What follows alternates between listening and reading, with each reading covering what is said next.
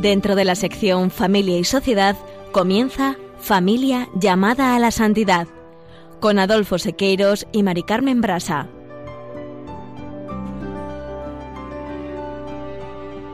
Muy buenos días, queridos oyentes de Radio María y Familia Radio María. Bienvenidos un lunes más al programa Familia llamada a la Santidad.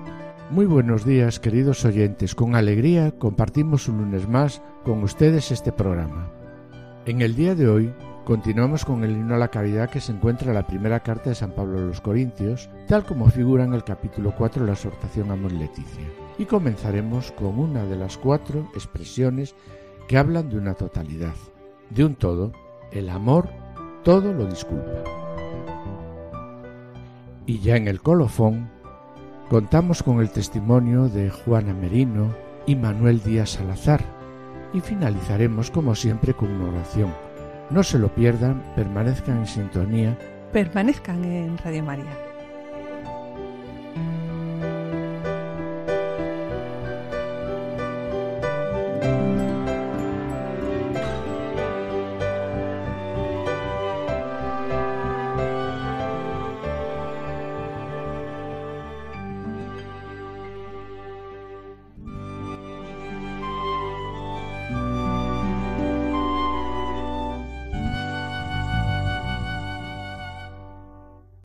Anteriores, como acaba de presentar Adolfo, y siguiendo el himno a la caridad que se encuentra en la primera carta de San Pablo a los Corintios, tal como figura también en el capítulo 4 de la exhortación a Moris Leticia, hemos reflexionado sobre las cualidades positivas del amor.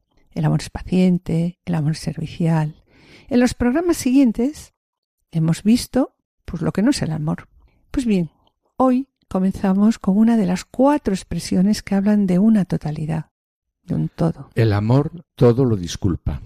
Y sobre el amor todo lo disculpa, recordamos las palabras que Francisco dirigió a los nuevos cardenales en el año 2015, cuando les decía, el centro es Cristo. Dejémonos guiar por las palabras inspiradas del apóstol Pablo, en particular aquellas con las que describe las características de la caridad. Y refiriéndose a la caridad dice, y sobre la caridad, disculpa sin límites, crees sin límites, espera sin límites, aguanta sin límites. Bien, aquí hay cuatro palabras, todo un programa de vida espiritual y pastoral. El amor de Cristo, derramado en nuestros corazones por el Espíritu Santo, es el que nos permite vivir así, ser así. ¿Y qué nos permite? Nos permite ser personas capaces de perdonar siempre, de dar siempre confianza porque estamos llenos de fe en Dios. Ser capaces de infundir siempre esperanza porque estamos llenos de esperanza en Dios. Ser también personas que saben soportar con paciencia toda situación y saben soportar a todo hermano y hermana en unión con el Señor, en unión con Jesús, que llevó con amor el peso de todos nuestros pecados. La verdad, Mari Carmen, que esta propuesta que nos hace Pablo sobre algunas de las características del amor verdadero no son fáciles de vivir en la vida matrimonial. Ser paciente, servicial, no tener envidia, no ser arrogante, no buscar el propio interés, no enfadarnos, todo lo disculpa, todo lo soporta,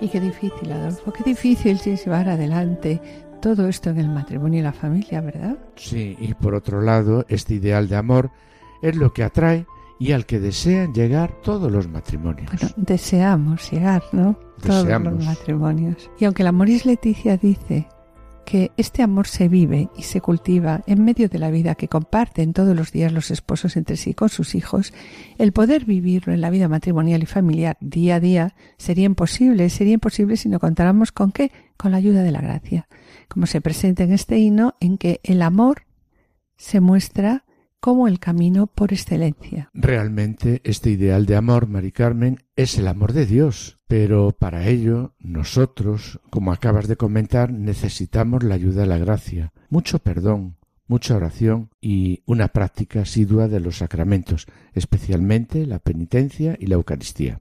Quiero recordar también aquí, Adolfo, que para conseguir todo esto, como acabas de decir, ¿no? Contamos con la ayuda de la gracia recibida en el sacramento del matrimonio. Y me remito aquí al catecismo, que en el punto 1642 nos dice que Cristo es la fuente de esta gracia. Pues bien, de la misma manera que Dios en otro tiempo salió al encuentro de su pueblo por una eh, alianza de amor y fidelidad, ahora el Salvador de los hombres y esposo de la Iglesia, que mediante el sacramento del matrimonio es el que sale al encuentro de los esposos cristianos. El Señor sale al encuentro de los esposos cristianos, permanece con ellos, les da la fuerza de seguirle tomando su cruz, de levantarse después de sus caídas, de perdonarse mutuamente, qué difícil, ¿no? De llevar unos las cargas de los otros, de estar sometidos unos a otros en el temor de Cristo y de amarse con un amor sobrenatural y fecundo.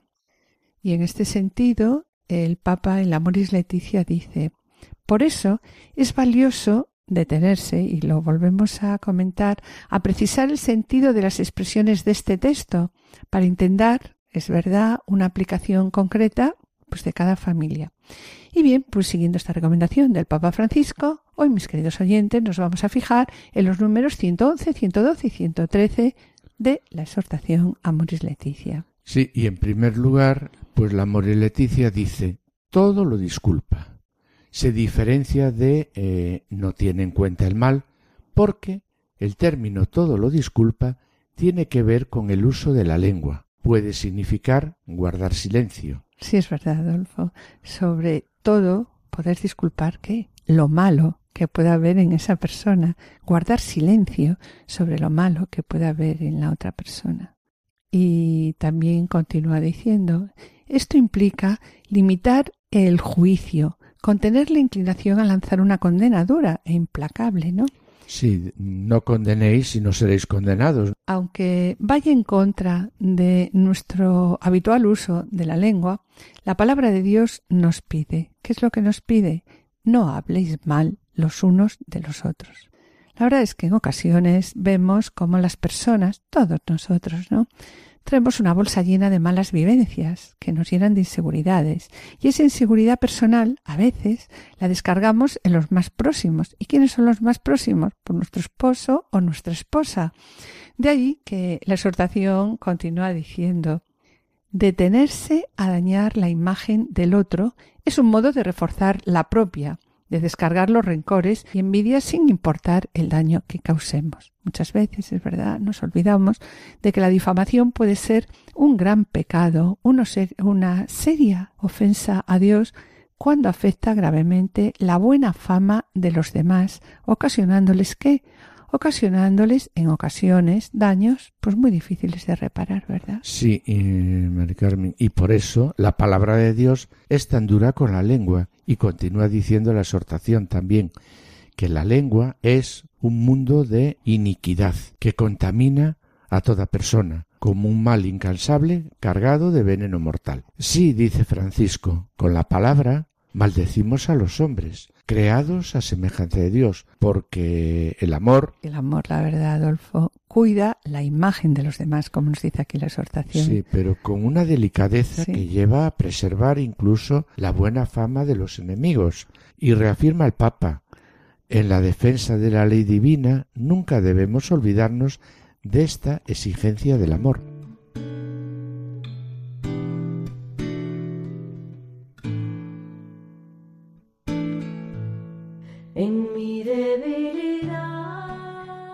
Queridos oyentes y familia de Radio María, estamos en el programa Familia llamada a la Santidad dirigido por Adolfo Sequeiros y quien les habla, Mari Carmen Brasa. Quisiéramos adelantarles que en el colofón continuaremos con El amor todo lo disculpa, acompañados por Juana Merino y Manuel Díaz Salazar. No os perdáis su ejemplo de vida, permaneced en la escucha, permaneced en Radio María. en mi debilidad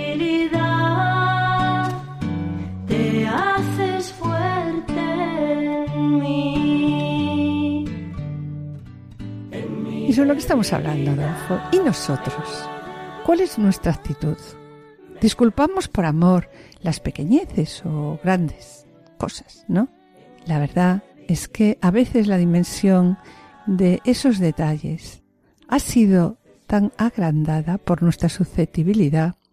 ¿Cuántas amistades, pensemos ahora todos, ¿no? ¿Cuántas amistades terminaron para siempre, además, ¿no? Porque con un plumazo las borramos. ¿Cuántas amistades terminaron para siempre? ¿Por qué? Pues porque no me saludó, o no me invitaron, o no me han sentado en el lugar adecuado. Sí, o no me trataron con el cariño que yo esperaba, o se olvidó de mi santo y de mi cumpleaños, ¿no? Y no me llamó, claro. Claro, claro. Y nosotros, Adolfo, disculpamos por amor esas ofensas involuntarias o inadvertidas. Ofensas, la verdad, que en ocasiones pueden doler, pueden doler a quien las cometió. Y esa persona que nos ha ofendido, pues a veces también necesita una pequeña ayudita nuestra para que pueda disculparse con nosotros. María me invitó a la boda de su hija, organizó las mesas con los nombres de todos los invitados y yo, cuando fui a comprobar qué mesa me correspondía, mi nombre no estaba en ninguna lista. En el momento en que María se dio cuenta del error, pues ¿qué pasó? Pues que vino rápidamente a disculparse, lo siento, lo siento. Y sintió, la verdad, alivio cuando le dije, no importa, tranquila, que ya me he hecho un hueco en una mesa. Este es un ejemplo. Siguiendo la reflexión sobre nuestra actitud, pues nos preguntamos, ¿disculpamos por amor a nuestros verdaderos amigos? Es verdad que nuestro corazón, en nombre de tal amistad, no permite y no acepta nunca que algo puede herirnos, molestarnos y menos aún disgustarnos para siempre. Sí, es verdad. De ahí que en el matrimonio, en la familia, con los amigos, en el trabajo, es necesario paciencia, paciencia, calidad humana, humildad, todo lo intentaremos a fin de disculpar a nuestros amigos y bienhechores, ¿verdad? Sí, y siguiendo la reflexión sobre nuestra actitud, me gustaría añadir una disculpa que realmente es difícil. ¿Disculpamos por amor de Dios a nuestros enemigos? Eso sí que es difícil. Pues la verdad es que es una contradicción amar al enemigo. Si es lo que nos pide el Señor. Sí, ¿y cómo se arregla? Dios me ama a mí, pecador, y me perdona si me arrepiento. Si espero su amor, entonces ya creo en el perdón a los enemigos. Nadie puede rogar a Dios si no dice, perdónanos como nosotros perdonamos. Sí, Adolfo. De ahí la importancia del Padre nuestro. Perdónanos como nosotros perdonamos. A continuación, el Papa nos da unos consejos a los matrimonios en, en la exhortación cuando dice, los esposos que se aman y se pertenecen hablan bien, hablan bien el uno del otro. Intentan mostrar el lado bueno del cónyuge. Sí, más allá de sus debilidades y errores que ellos bien conocen, claro. ¿Qué nos dice aquí la exhortación? Dice, en todo caso, hay que guardar silencio para no dañar su imagen. Eh, pero esto no es solo, no debe ser solo un gesto externo, sino que ese gesto de guardar silencio debe brotar de nuestro interior, de una actitud interna. Y es importante también la aclaración que nos hace aquí Francisco cuando dice, tampoco es la ingenuidad de quien pretende, claro, el Papa aquí lo que nos viene a decir es que tampoco, Sí, sí, advierte, advierte. claro, pero tampoco eh, podemos no ver las dificultades, ¿no? No ver, mm, no ver los puntos débiles del otro, ¿no? Entonces nos dice aquí el Papa, dice, tampoco es la ingenuidad de quien pretende no ver las dificultades y los puntos débiles del otro, sino la amplitud de miras de quien coloca esas debilidades y errores pues dentro de un contexto. Hay que meter esas debilidades dentro también del pack de todas las virtudes que tiene esa persona. Sí, también a continuación ratifica que esa persona a la que queremos tiene también virtudes. Claro, es lo que Sí, y nos recuerda que esos defectos son solo una parte, no son la totalidad del ser del otro. Un hecho desagradable de esa persona en la relación no es la totalidad de esa relación. Claro. Entonces se puede aceptar con sencillez que todos somos una compleja combinación de, luces y sombras. El otro no es solo eso que a mí me molesta, porque es mucho más que eso. Sí, y qué importante es, Adolfo, al finalizar el día, ponerse las gafas de ver regalos, como le contamos a nuestros nietos, ¿no?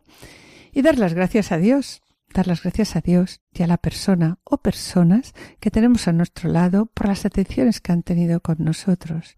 De ahí que la exhortación recuerde que, por la misma razón, no le exijo que su amor sea perfecto para valorarlo. Me ama como es y como puede, con sus límites, pero que su amor sea imperfecto no significa que sea falso o que no sea un amor real. Es, la verdad, nos dice aquí la exhortación, es real, pero es limitado y es un amor terreno. Por eso, si le exijo demasiado, me lo hará saber de alguna manera, ya que no podrá ni aceptar y ni aceptará, ¿no?, juzgar el papel de un ser divino ni estar al servicio de todas mis necesidades. Y así termina la Moris Leticia diciendo, el amor convive con las imperfecciones, la disculpa y saber guardar silencio ante los límites de quién? Del ser amado.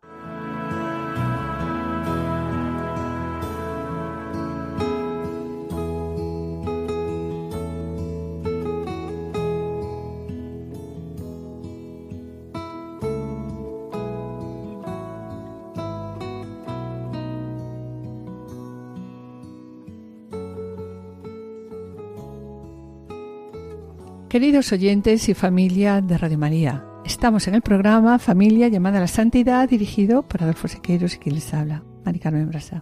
Les recordamos que pueden ponerse en contacto con nosotros, como así hacen, a través del correo familia llamada a la santidad o también enviando un correo postal a la dirección de Radio María, Paseo de Lanceros 2, primera planta, 28024 Madrid, indicando el nombre del programa Familia llamada a la Santidad. Para solicitar este programa deberán dirigirse ustedes al teléfono atención al oyente 91 822 8010. También pueden escuchar nuestro programa a través de podcast entrando en la página web de Radio María www.radiomaria.es y podrán descargarlo en su ordenador para archivarlo o escucharlo a la hora que ustedes deseen. En la web de radiomaria.es encontrarán más, fíjense, de 80 programas y 15.000 grabaciones. Y bien, mis queridos oyentes, gracias por los correos que enviáis al programa. Los intentaremos contestar puntualmente.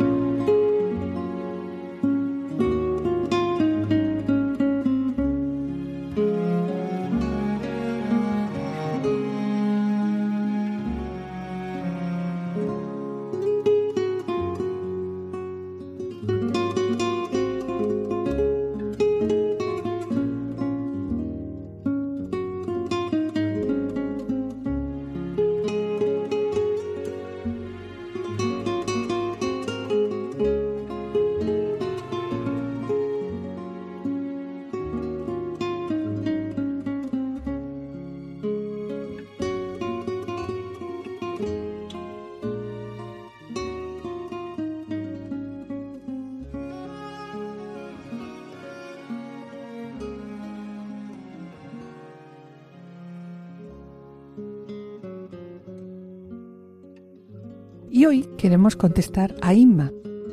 En primer lugar, gracias, gracias por lo que dices sobre el programa. Tus palabras, como os os decimos tantas veces, son de gran ayuda para nosotros porque sabemos que el trabajo lo lleva el Señor y nosotros solo somos siervos inútiles que intentamos hacer pues, lo, que, lo que tenemos que hacer. Y sobre lo que nos cuentas, respetamos tu anonimato. Pero queremos decirte que tienes un padre, que tienes un padre que te quiere con inmensa ternura, se preocupa de ti y cuida de toda tu familia, aunque, como nos dices, en ocasiones tu fe es escasa y no veas nada claro.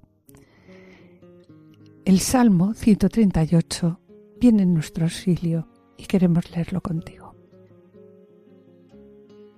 Señor, tú me sondeas y me conoces. Me conoces cuando me siento y me levanto. De lejos penetras mis pensamientos, distingues mi camino y mi descanso. Todas mis sendas te son familiares. No ha llegado la palabra a mi lengua y ya, Señor, te la sabes toda. Me estrechas, me estrechas detrás y delante, me cubres con tu palma. Tanto saber, Señor, me sobrepasa, es sublime y no lo abarco. ¿A dónde iré lejos de tu aliento? ¿A dónde escaparé de tu mirada? Si escalo el cielo, allí estás tú, Señor. Si me acuesto en el abismo, allí te encuentro. Si vuelo hasta el margen de la aurora, si emigro hasta el confín del mar, allí me alcanzará tu izquierda, me agarrará tu derecha.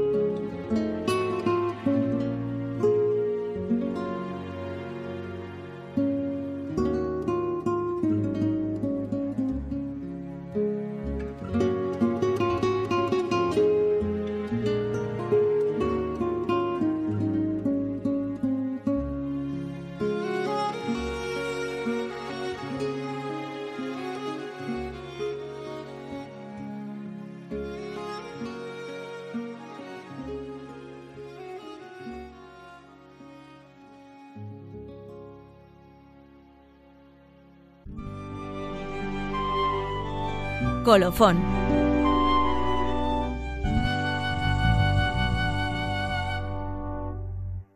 Así pues, para hablar del amor todo lo disculpa, hoy están con nosotros en el estudio el matrimonio formado por Juana Merino y Manuel Díaz Salazar. Ellos forman parte de la Delegación de Familia de la Diócesis de Alcalá de Henares como responsables de espiritualidad. Tienen estudios de máster de Ciencias de Matrimonio y Familia y también forman parte de los equipos de difusión de la pastoral familiar. Imparten cursos prematrimoniales en diferentes parroquias y bueno, vosotros ya los conocéis porque nos han acompañado en diferentes programas, por lo que le agradecemos su colaboración.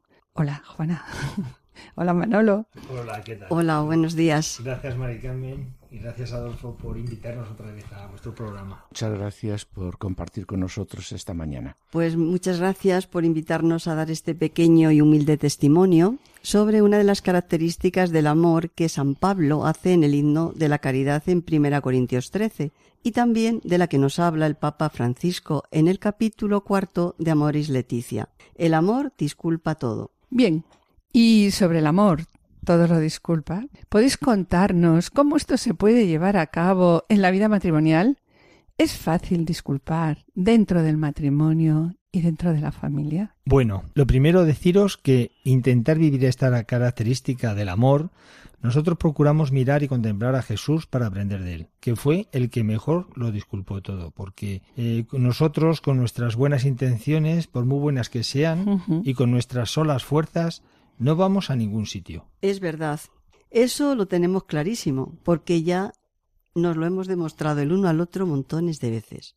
Empezar, empezamos con ganas. Acabamos la oración con muy buenos propósitos, pero luego enseguida nos cansamos. Rápido ponemos límites y decimos hasta aquí, hasta aquí y se acabó. Jesús es quien nos da un verdadero y auténtico testimonio de cómo disculparlo todo, con un auténtico y verdadero amor. Él es el que nos da las fuerzas y el que nos capacita para poder vivirlo intentando imitarle. Sí, bueno, pero para todo ello, Juana, está claro, por lo que dices, que es necesaria la oración.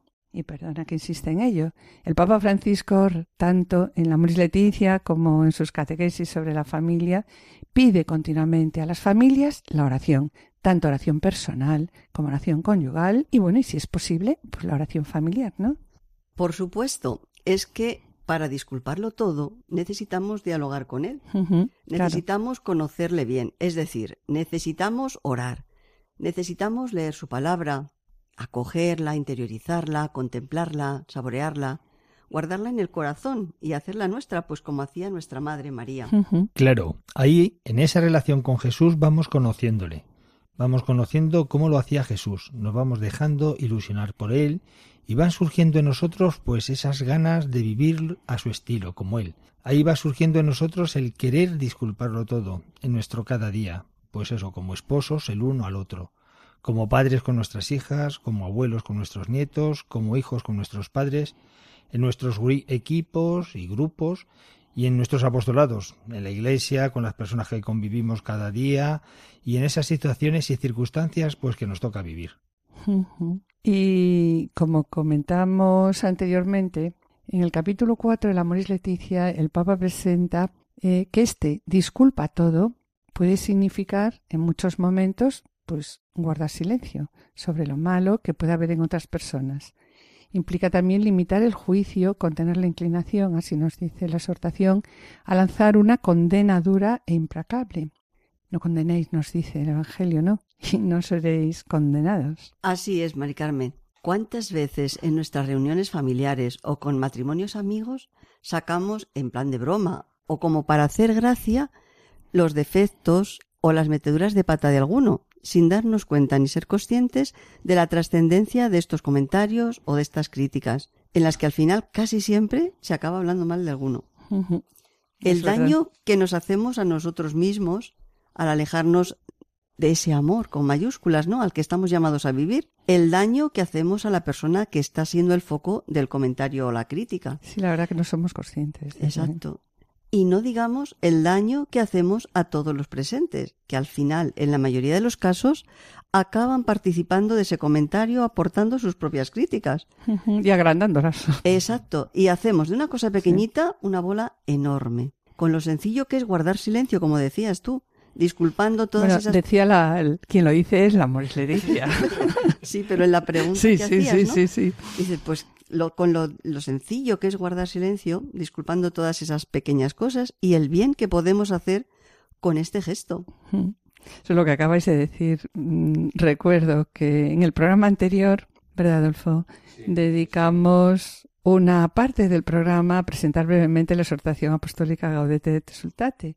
Y en el apartado 16, ¿no? Daba unas sencillas pistas de cómo la santidad a la que el Señor te llama, te llama a ti, te llama a mí, nos llama a todos, pues va creciendo poco a poco con pequeños gestos.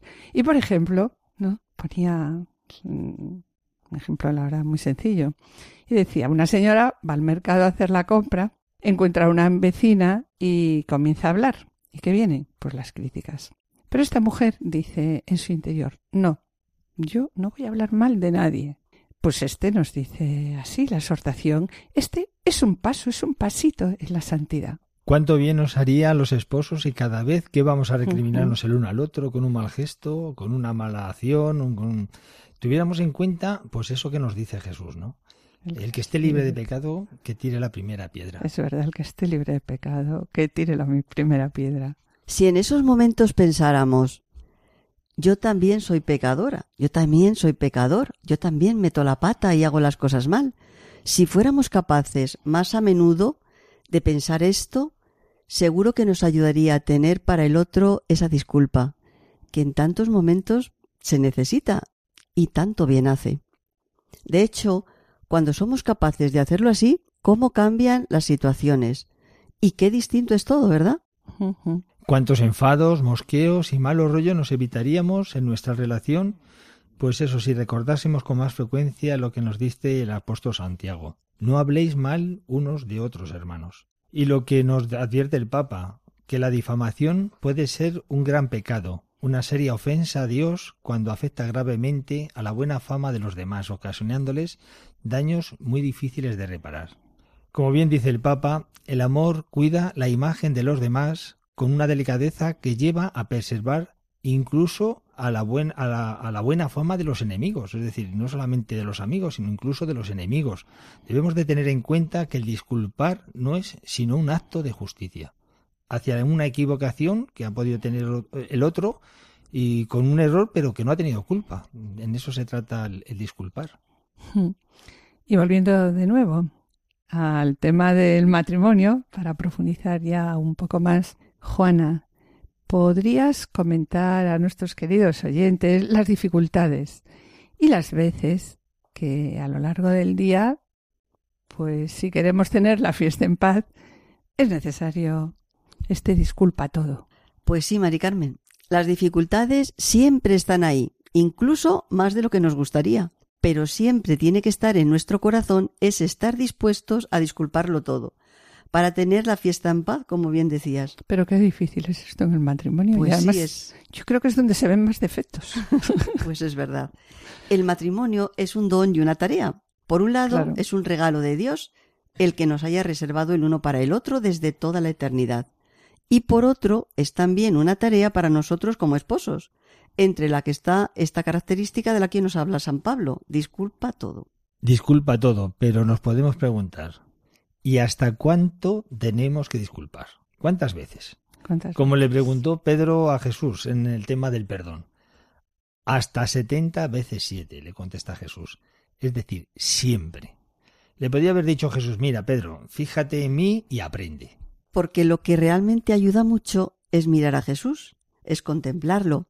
Y contemplarlo especialmente en la cruz, ver ahí en la cruz hasta dónde disculpó él, porque en ningún momento a Jesús en la cruz se le escuchó quejarse, en ningún momento se le escuchó hablar mal de nadie, de manera que es él el que nos da la medida.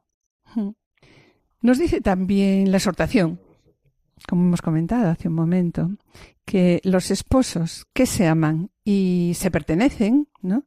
Hablan bien el uno del otro. Intentan mostrar el lado bueno del cónyuge más allá de sus debilidades y errores. En todo caso, pues guardan silencio para no dañar su imagen. Pero no es solo un gesto externo, sino que es algo que debe brotar de dónde? Pues de una actitud interna. Sí, esto me lleva a pensar en San José.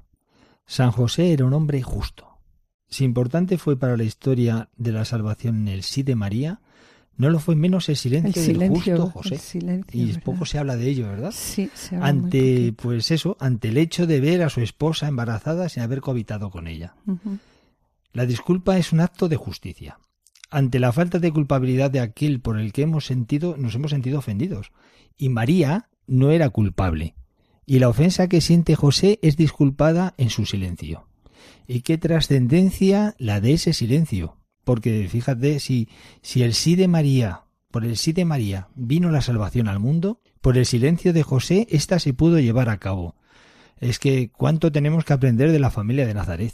Sí, es verdad, cuánto tenemos que aprender de ella.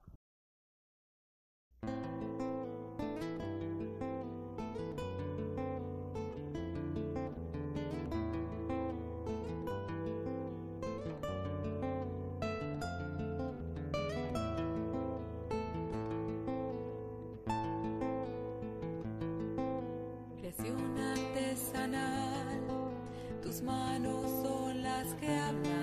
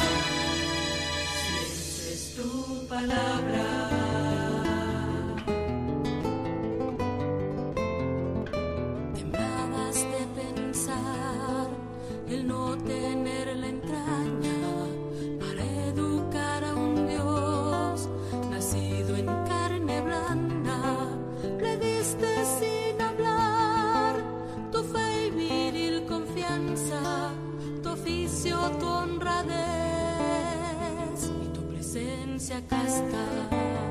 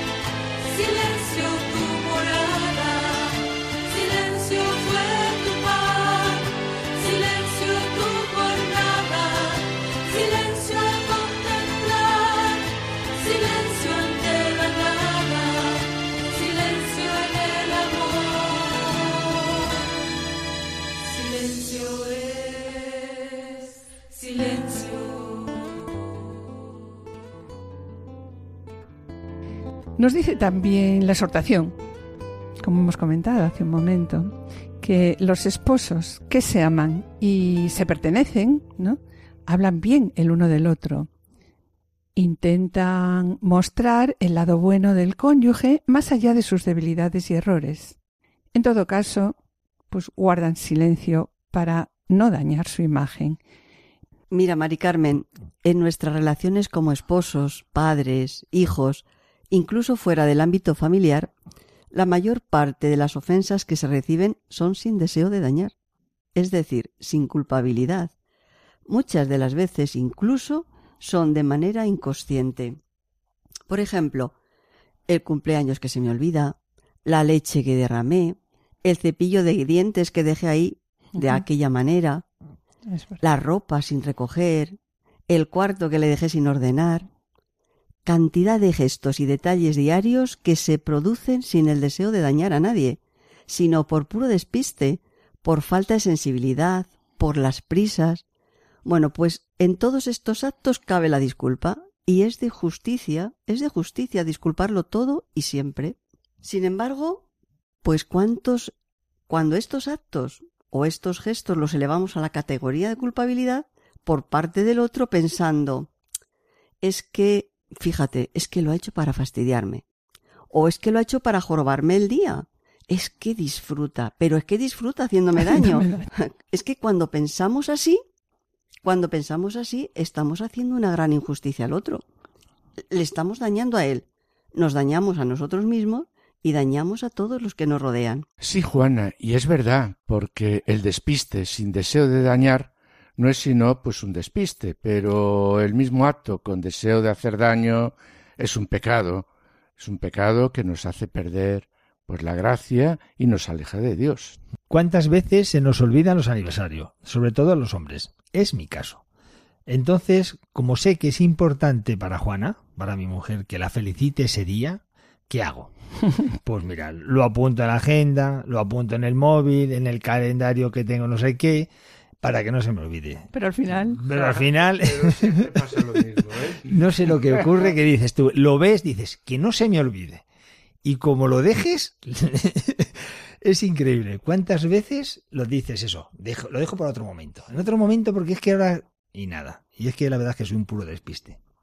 Es cierto que se me ha olvidado muchas veces, pero también es cierto que como no había mala intención, porque es que nunca ha habido esa mala intención, siempre he recibido esa disculpa por parte de Juana. La disculpa ha estado siempre. Qué difícil es vivir en matrimonio, ¿verdad? sí, la verdad, ya os No, lo, no lo es fácil, preguntaba. Y qué difícil es vivir en familia. Es que es así. Porque cuántas manías tenemos cada uno. Cuántos defectos arrastramos. Cuántas costumbres distintas. Claro, Y es que, claro, cada uno, Cada uno. venimos de familias diferentes, total. de entornos diferentes. Hemos sido educados de manera diferente. Desde que nacemos, bueno, incluso desde que estamos en el vientre de la mamá. Vamos recogiendo en nuestra vida todo lo que nuestra familia, iglesia, colegio, entorno y sociedad han ido escribiendo en nosotros. Con todo ello, se ha ido configurando nuestra forma de ser. Y cada uno llevamos una mochila y bien cargada. Bien cargada, bien ¿verdad? cargada. Bien, pues entre todas estas, entre todo esto que acabáis de comentar, ¿no? Pues hay cosas que nos encantan, la verdad, del otro. Pero también hay cosas que no soportamos, que nos rebelen, ¿verdad, Adolfo? Sí, sí, nos repele muchas veces y nos sublevan y nos, y nos disponen el disparadero. Hay que ofrecérselas al Señor, ¿no? Y la verdad que a veces, pues quisiéramos quitar esas cosas que nos revelan de un plomazo. Nosotros a veces comentamos, mm, en la radio, en el programa anterior, lo comentamos, que lo bueno es que todos los matrimonios pasamos por los mismos problemas, pasamos por las mismas crisis, eh, hemos tenido, bueno, unos eh, eh, disgustos más grandes, preocupaciones, ¿no? Más grandes que otros. Pero es verdad que en, en esto que acabáis de presentar, todos hemos tenido y tenemos, ¿no? Después de tantos años de matrimonio, hemos tenido esos problemas. Sí, sí. Por lo tanto, no hay que asustarse. El Señor nos tenemos los medios para ir poquito a poco mejorando. O sea que tampoco hay que agobiarse. ¿no? sin prisa pero sin pausa. Exacto. ¿Cuántas veces quisiéramos cambiar al otro nuestra imagen y semejanza? es verdad. Quitarle todo eso que lleva y no me gusta, para que piense como yo, opine como yo, le guste lo mismo que a mí. Es decir, en lugar de hacer del tú y del yo un nosotros, hacer un yo, mi, me, conmigo. Que perdona que te interrumpa, ¿no? Pero también a veces queremos que el otro haga lo que yo deseo en el momento que lo estoy deseando sin habérselo dicho. Sí, sí, sí, sí. ¿no? Sí, Pues la verdad es que sí, pero sin embargo la tarea del matrimonio, ¿qué es? Pues es aceptar al otro tal y como es, amarle como es, con sus virtudes y sus defectos. Y para esto, pues es necesario ese disculparlo todo del que estamos tratando. Acoger todo aquello que me gusta y lo que no me gusta. Es decir, va todo. En ese paquete, como decíais, va todo. Nosotros, la verdad es que muchas veces decimos que hay que amar del otro no solo sus virtudes, sino hay que hablar, hay que amar aquellos defectos de carácter contra los que a veces nuestro cónyuge lucha, pero lo que Dios le está pidiendo a él o a ella es que los acepte, los acepte con humildad y paciencia. Hay Mira, que amar esos defectos. Sí, sí, sí. Mira, creemos que el problema de la dificultad en la disculpa, de alguna manera, estriba en que tampoco vivimos el agradecimiento de una forma habitual. Sí. Cuando el Papa nos invitaba hace ya un tiempo a los matrimonios a vivir las tres palabras mágicas, perdón, permiso y gracias, como algo habitual en nuestras relaciones en el matrimonio, estaba pero que muy acertado. Porque eh, cuando lo que recibimos del otro lo vivimos como un derecho y no como un don, perdemos la perspectiva de sentirnos amados por él. Pues cuando mm, durante el día todos esos gestos de amor que nos tenemos pues pasan desapercibidos. Pues ¿qué pasa? Pues pasa que corremos el riesgo, el peligro de que al final solo queden pues esas cosas negativas que nos ha pasado en el día y no las positivas que han sido muchísimo mayores y muchísimas de mayor cantidad, y de calidad. Nosotros, al igual que vosotros, pertenecemos a equipos de Nuestra Señora. Sí. Y ya sabéis que uno de los puntos que se nos invita a vivir Sí. es el diálogo, Diálogo conyugal. conyugal. Bueno, pues nosotros ese diálogo lo comenzamos agradeciéndonos mutuamente los gestos, los detalles, las situaciones, los esfuerzos, las atenciones, todas esas cosas que hemos ido percibiendo el uno del otro y en lo que hemos visto el amor que nos tenemos. Bueno, esto nos ayuda a abrirnos y a que nuestro diálogo sea mayor. Al descubrir lo importante que es el agradecimiento habitual en nuestra relación, nosotros, más concretamente Juana, todos los días al acostarnos nos agradecemos aquellos gestos, detalles, acciones que hemos ido, pues eso, recibiendo durante todo el día y que los hemos acogido, pues eso, como un don. Me encanta, decir, me encanta esto. que Porque decís. muchas veces creemos que es un derecho. Yo creo y que es un regalo. debes de repetirlo Sí, porque sí, sí. creo que puede ayudar mucho Sí, sí, sí. el agradecer aquellas cosas buenas, no acostarte reprochando lo malo, una cosa mala que hizo esa Eso, persona. eso es, eso es. Ese es un, es un, para nosotros fue, ha sido un descubrimiento. Es decir, que te acuestas agradeciendo pues ese detalle, pues la ropa que has recogido, el, la- la- haber recogido los cacharros, este detalle, no sé qué, no sé cuántos, porque si no, lo que tú dices, al final se queda que mira cómo has dejado las zapatillas y las, Fuera has, dejado, y sitio. las has dejado fuera del sitio. Sí, y al final sí. del día se ha quedado reducido a eso. Esto es tan importante que clisa, es decir, que disculpa todos los pequeños roces o gestos negativos que hayamos podido tener, porque lo que ha pesado en el día ha sido el amor que nos tenemos, y al final es con lo que nos quedamos. La disculpa mm, tendría que ser la tónica habitual en nuestras relaciones, pues para, para qué, para que triunfe la verdad y verdaderamente sea el amor quien gobierne nuestras vidas. Bueno, pues el tiempo se nos acaba, ya lo sabéis, ¿no? que es limitado en la radio.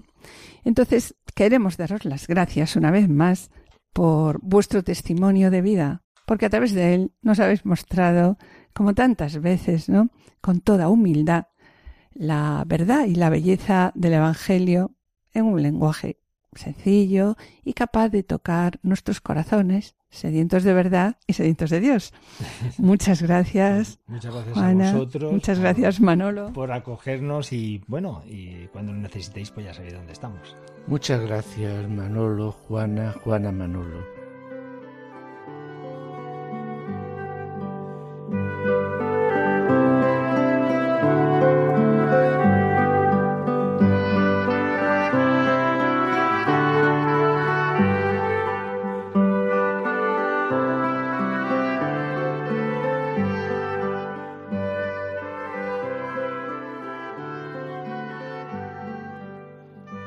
Mis queridos oyentes, vamos a pedir por la familia con esta oración de la Madre Teresa de Calcuta.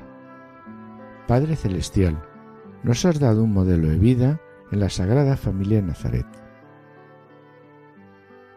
Ayúdanos, ayúdanos, Padre amado, a hacer de nuestra familia otro Nazaret, donde reine el amor, la paz y la alegría.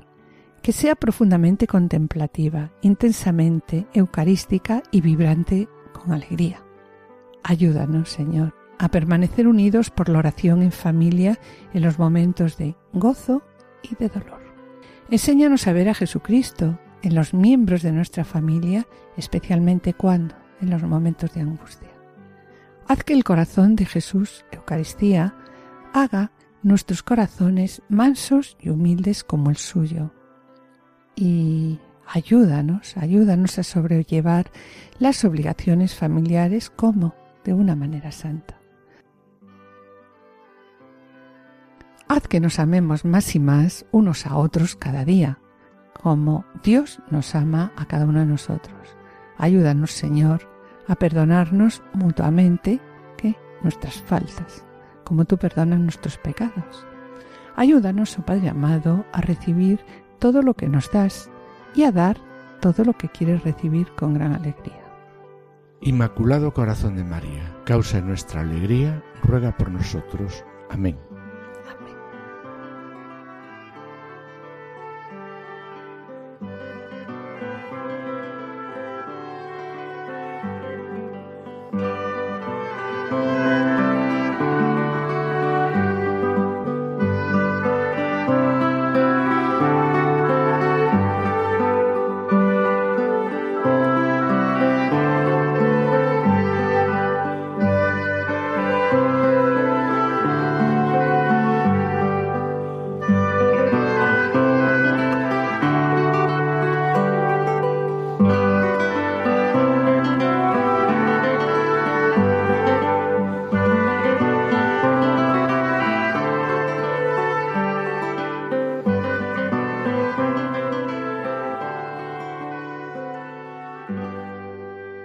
Con pena, como os decimos siempre, mis queridos oyentes, tenemos que despedirnos. En el programa de hoy hemos reflexionado sobre el amor, todo lo disculpa. Y en el colofón nos han acompañado el matrimonio Juana Merino y Manuel Díaz Salazar con su testimonio. Finalizamos como siempre con una oración. Agradecemos a los asistentes el control de sonido y su ayuda y yo espero seguir con ustedes mañana a las 11 de la mañana, si Dios quiere, en el programa médico para que tengan vida con la doctora Sirven. Bien, y esperamos estar de nuevo con ustedes los dos juntos, si Dios quiere, el eh, lunes dentro de dos semanas. Muchas gracias por su atención, hasta la próxima audición y que el Señor os bendiga. A continuación, damos paso a la revista diocesana. No se la pierdan, permanezcan en la escucha, permanezcan en Radio María.